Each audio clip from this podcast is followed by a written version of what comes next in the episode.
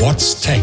Neues rund um Technik, neue Medien und Online-Trends. Auch im Schlafzimmer gibt es Trends. Jetzt lassen sich Sexspielzeuge mit Amazons Sprachassistentin Alexa vernetzen. Mit Befehlen wie Stöhnen können Sie die Vibration des Sexspielzeugs steuern. Ähm, dann vielleicht doch lieber echtes Stöhnen. Nicht einmal 1300 Euro hat es gekostet und dennoch wollte es niemand haben.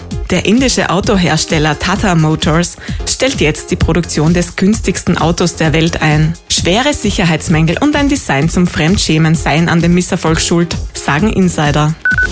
Schwarze Plastikkugeln können die Wasserprobleme in Kalifornien doch nicht lösen. Fast 100 Millionen Bälle hätten das Wasser in einem Stausee vor der Verdunstung schützen sollen. Das ist zwar grundsätzlich schon gelungen, nur die Herstellung der schwarzen Kugeln verbraucht fast genauso viel Wasser. Die Wissenschaftler möchten diesen Ansatz jetzt neu überdenken. Der Joystick hat ausgedient, zumindest wenn es um die Steuerung von Drohnen geht. Schweizer Forscher sind jetzt draufgekommen, dass sich die Fluggeräte viel besser mit dem Oberkörper steuern lassen. Dazu bekommen die Personen vier Bewegungssensoren angesteckt.